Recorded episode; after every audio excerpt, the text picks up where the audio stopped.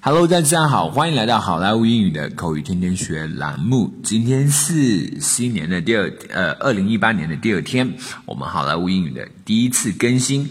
今天给大家带来一句，同样是非常啊地道、非常呃非常管用的一句话。这么一句话是：Don't play dumb，Don't play dumb，Don't play dumb，别装傻。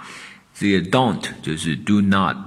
的一个缩写啊，否定的助动词 play 装的意思啊，在这里是装的意思。这个意思大家可能不太了解，大家以前知道意思都是玩的意思，这个意思是装。好，下面一个形容词 dumb 就是愚蠢的、傻的意思。注意那个 b 是不发音的啊，Don't play dumb，别装傻，别装糊涂。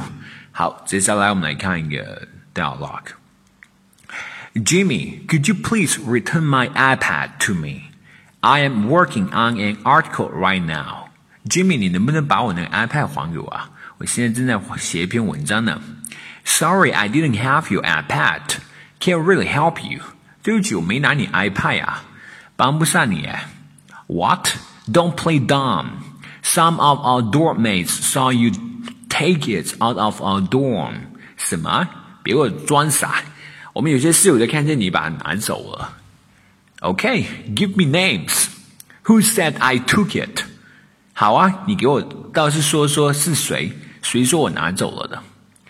Jimmy, could you please return my iPad to me? I am working on an article right now.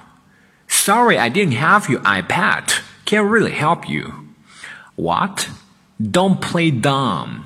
Some of our dorm mates saw you take it out of our dorm. Okay, give me names.